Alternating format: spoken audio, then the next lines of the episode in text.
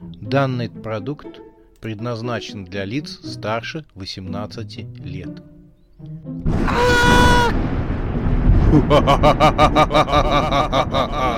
Пощекочи, нервишки. Матч Вурдалаков. Глава шестая. Тайное общество бобров-оборотней.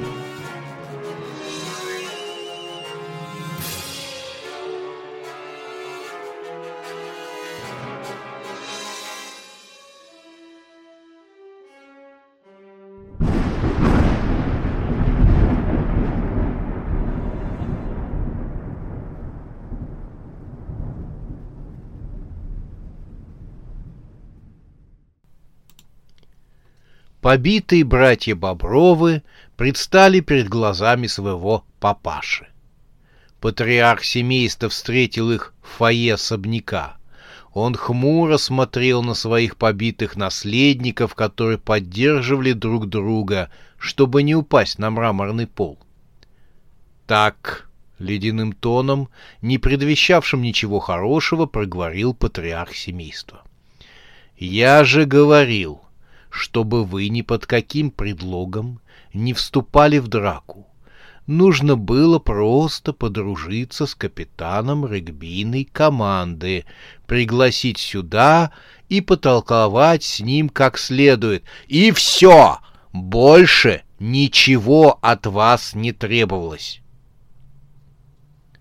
Бобров-старший вздохнул. «Вы же что устроили? О нас и так ходят различные слухи. Каждый день Правдин выпускает свой подкаст, обвиняя меня во всех смертных грехах. Если прознают о нашей настоящей сущности... Нас никто не видел, — угрюмо отозвался один из братьев. Потом что с ним столковать? И так все ясно, — добавил другой. Бобров-старший развел руками. Мне не ясно, кто они такие, сколько их. Может, они действительно, как говорит этот местный дурачок Ляма, прилетели к нам с Юпитера. Старший из братьев ответил за всех. «Вампиры они!» Бобров вздрогнул. Он приблизился к сыну. «Ты в этом уверен?» — спросил он, глядя в глаза сына. Тот вытер кровь из-под носа и угрюмо кивнул. «Так, из-за чего началась драка?» — спросил папаша. «Из-за Анжелы. Она уединилась с ракетой в лаборатории.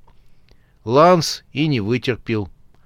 Отец поискал в толпе Ланселота. Он спрятался за спины братьев. Увидев его расквашенную физиономию, отец несколько поостыл. «Вечно ты лезешь раньше времени. Гордость и пижонство до добра не доводит. Потом он осекся. «А Анжела видела, как вы трансформируетесь?» Старший брат Бобров покачал головой. Драка была за университетом. Ее рядом не было. «Вот и славно!» — обрадовался отец. «Не хочу, чтобы она знала про наши дела и наш тайный культ. Пусть так и живет в неведении.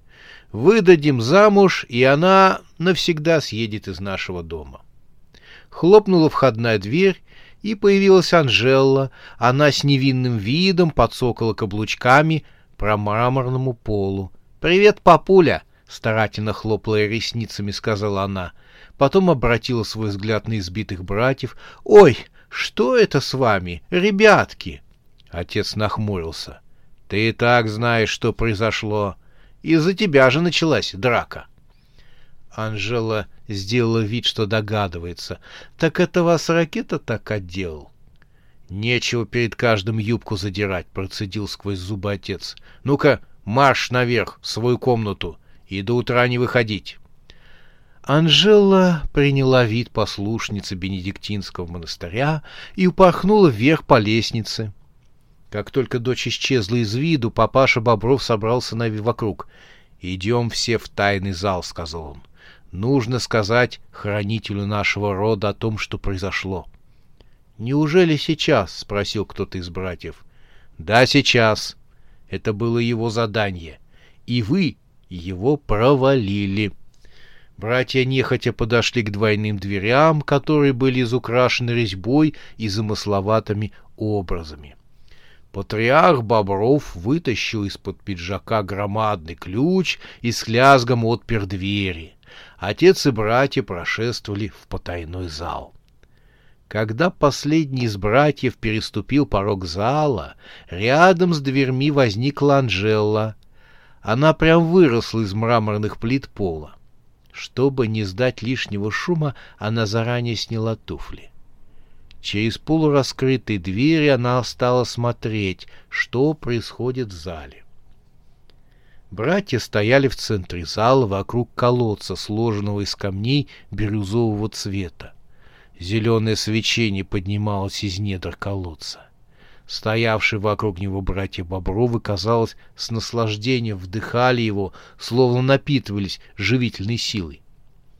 Отец ходил вокруг колодца, читая заклинания, то и дело кидая в колодец магические порошки и снадобья. Колодец забурлил, озарился зеленым светом, в котором появилась знакомая Анжеле фигура рогатого демона. Он по-прежнему был в доспехах, но к его бычьим рогам были примотаны роскошные ветвистые оленьи рога. «Вот вырядился пройдоха», — прошептала Анжела. «Решил вести свою игру. Ну ничего, посмотрим, что получится». Анжела не без улыбки наблюдала, как ее братья и отец распростерлись ниц перед демоном. Отец поднял голову. «О, дух природы, хранитель нашего рода, выслушай нас!»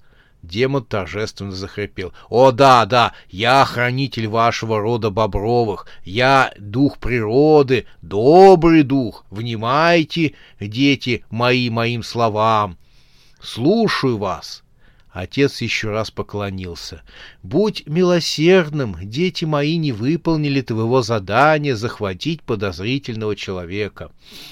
Я очень расстроен вами. Мои дети пытались, но враг оказался силен. Очень разочарован.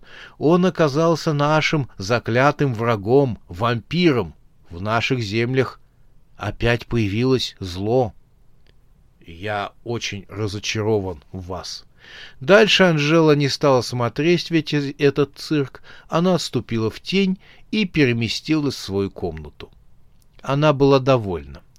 «Это все очень хорошо», — проговорила она. «Я добьюсь своего, и тебе, мой рогатый друг, придется принять мои условия. Теперь точно все будет по-моему». Она подождала некоторое время, потом подошла к зеркалу, висевшему на стене, пробормотала заклинание, и поверхность зеркала затрепетала, словно гладь воды. В зеркале, как на экране, появился рогатый демон. Он сидел, положив свой череп на колени, негромко ругаясь, отлеплял от своих бычьих рогов оленьи рога, которые были примотаны изолентой. — А, это ты! Пробормотал он, приподнимая с колен голову. Видела твое представление перед моими родственниками. Демон хмыкнул. Он продолжал раскручивать изоленту. «Они у тебя не слишком умные», — нехотя ответил рогатый. Впрочем, он недовольно посмотрел на нее. Возможно, кто-то намеренно спутал им карты. Анжела сделала вид, что не поняла намека. Если бы ты посвятил меня в свои планы, ты уже получил бы то, что хотел, но ты используешь меня лишь как прислужницу. Демон, наконец, полностью сорвал изоленту с одного из рогов. «Крепкую стали делать», — сказал он, и обратился к Анжеле. «Ты слишком много просишь за свои услуги. Думаешь, я не знаю, что у тебя на уме?» Он принялся за другой рог. Девушка наблюдала за его действиями, здесь изоленты было побольше. «А «Скажи, а зачем, когда ты представляешься духом, хранителем рода, ты напяливаешь эти рога?» — поинтересовалась Анжела. Тут пожал плечами. «Ну, хранитель рода с бычьим черепом на плечах как-то, знаешь ли... Э, в общем, шика нету. А с раскидистыми оленями рогами ты прям стиляга, да?» Демон проворчал. Они считают, что я хранитель бобров-оборотней, хранитель леса. Охранитель леса должен быть с оленями рогами. Бред. Демон вздохнул. Бред, согласился он. Ветвь оленьих рогов наконец была откреплена от бычьего рога. «Так ты выслушаешь мой план?» — спросила девушка. Демон почистил череп и водрузил на плечи. «Выслушать-то можно», — согласился он. «Тогда поклянись, что выполнишь мои условия в случае удачного завершения плана». Демон заколебался. Стал говорить, что нужно вначале провентилировать план, а затем уже рассматривать условия. И Анжела не та, чтобы ставить ему какие-либо условия. Рядовая ведьма не может ставить ему условия. Но девушка была непреклонна. «Что я скажу твоему отцу?» — выложил последний аргумент демон. «Он столько времени служил мне верой и правдой. Анжела демонстративно уперла руки в боки, словно продавщица на базаре, которые сказали, что ее цена за товар слишком велика. «Кто это говорит? Пушкин? Демон говорит, что ему кого-то жалко. Отец и братья сбрасываются со счета, и точка». Демон посмотрел своими пустыми глазницами на Анжелу, в них мелькнули огни, вспыхнули и погасли. Что говорило его заинтересованности — Ах, вот как. То есть не нужно будет вообще объяснять, что происходит. Довольно им командовать. Теперь я стану хозяйкой этих мест. Я хочу одна, одна управлять фабрикой. Она выдержала паузу. Завтра же вы можете получить то, что так хотите. Огоньки вспыхнули в пустых глазницах бычьего черепа. Хорошо, я согласен.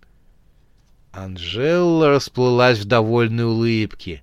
Она выслушала клятву демона и только после этого стала излагать свой план. «Вызовите моего отца обратно в зал и проучите ему и моим братьям следующее». Демон молча выслушал план Анжелы. «Хм...» «Это так просто, что должно сработать», — сказал он, когда девушка закончила. Он посмотрел на нее. «Ты настоящая ведьма, Анжелла, подлая и безжалостная». Отец Бобров в задумчивости вышел из тайного зала. Сыновья, уже перевязанные и смазанные йодом, молча ожидали его у резных дверей. «Вот что», — сказал папаша. «Шеф дает нам шанс реабилитироваться. Нам предстоит завтра большая работа». Он обратился к своему старшему сыну. «Приведи ко мне этого местного дурака. Как там его? Ляпа, тяпа. Ляма, папа», — подсказал старший. «Да, его. Ну и имечко. Если ты говоришь, что он собирал информацию об этих вампирах, как он думает, инопланетянах, то нам нужна эта информация. Думаю, он знает, кто еще является вампиром. Сколько их, кто они, приведи его. Была середина ночи. Звезды ярко горели в ночном небе. Окно было распахнуто. Легкий ночной ветерок колебал занавески. Ляма спал на спине, раскрыв рот. Тихий голос с завыванием стал взывать к нему. «Ляма! Ляма, проснись!» Но тот даже не пошевелился и продолжал спать. Тогда вызывавший повысил голос. Он старательно пытался подделаться под загробный голос из второсортного ужасника шестидесятых годов. «Ляма! Ляма, вызываю к тебе из мира мертвых, проснись!» Но Ляма продолжал безмятежно спать. Долго тянуть завывание было трудно, поэтому голос сорвался на кашель. Кашель звучал достаточно гробно, так что мог даже мертвого разбудить. Но Ляма спал, как младенец. Тогда вызывавший который сел перед окном второго этажа дома Лямы, потерял всякое терпение. Бизон, а это был он, подплыл к самому окну. «Я все-таки тебя достану», — проговорил он. Я тебя так напугаю, что ты у меня будешь по ночам писаться. Глаз ночью больше не сомкнешь. Отстанешь от меня и от моих ребят навсегда. Бизон сунул голову в окно, и его круглая голова с узкими глазами появилась из занавесок в комнате. Бизон рявкнул, как командир в армии. «Ляма, встать!» Ляма вскочил, как ошпаренный. На нем, кроме широченных труселей с защитными пятнами армейского типа, ничего не было. Он уперся взглядом в лицо Бизона, торчавший из занавесок. «Эту ночь ты запомнишь, ляма!» — провозгласил Бизон. Его лицо исказилось, приняв вампирский облик. Длинные клыки, красные глаза, острые черты лица. Его пать раскрылась, как у крокодила, показав громадные клыки. Рычание вампира прокатилось по всему дому, даже стекла задрожали. Ляма от ужаса зарал так, что у бизона уши заложило потом метнулся к кровати, вытащил из-под подушки кирпич и запустил его в вампирскую морду бизона. «Кто спит с кирпичом под подушкой?» — удивился Ракета, выслушав рассказ Бизона о его ночных приключениях. Было раннее утро, регбисты стояли в раздевалке спортзала, куда Бизон по телефону просил прийти Ракету. Тот явился с пастором. Турбо нужно было регенерировать сломанную поясницу. Бизон поднял свое разбитое лицо от умывальника. «В то, в то!» — прошевлепявил он. «Фета ляфа спит с кипятем под подувкой. Он пофифался на, на кипятяв». Он скривился и сплюнул сломанный клык. «Все! Кфык фыбил мнев!» Теперь он всем расскажет, что мы вампиры, мрачно заметил пастор. Придется из церкви уходить. Со слов Бизона я понял, что Ляма считает нас инопланетянами, сказал Ракета. Сомневаюсь, что ему кто-то поверит. Ну и оставлять материалы, которые собрал он на нас, тоже нельзя. Что же делать? Мы же сегодня улетаем на чемпионат мира по регби, спросил пастор. Р Ракета задумался. Пока нас нет, пускай Даша им займется. Думаю, она сможет потихонечку выудить у него эти материалы или направить его в ложном направлении. А как она после ночного происшествия, поинтересовался пастор. Ой, нормально, пришла в себя. Это снова моя расчетливая и спокойная Даша. Тогда можно спокойно уезжать. Бизон перестал промывать водой лицо. «А что, собственно, произошло ночью?» — спросил он. Пастор потрепал его по мощному плечу. «О, приятель, ты такое пропустил, пока пугал ляму!» В душевой что-то звякнуло, пастор вздрогнул. «Это трубы», — сказал ракета. «Ты думаешь? А может быть, эта машина нас выслеживает?» «Чувак, эта машина в раздевалку не влезет, не то что в душевую». Она же может нас преследовать и дальше. Ха-ха, может быть... Ты че так струсил? Забыл, что мы мощные вампиры, неубиваемые вампиры, ну или почти неубиваемые вампиры. Да, забыл. Никак не могу привыкнуть к этому. Мы команда, красные вурдалаки, вперед! Это я помню, но... Думаю, с рассветом проклятие Анжелы, которым она наделила машину, развеется. Не в ее интересах, чтобы о том, что она ведьма, узнали все. И то правда. — О чем вы все говорите? — вновь спросил Бизон. — Когда сядем в самолет, мы тебе все расскажем. А в это время возле открытого окошка душевой Машина-монстр слышала каждое слово регбистов. Облизав своим языком металлическую пасть, Матис злобно усмехнулся.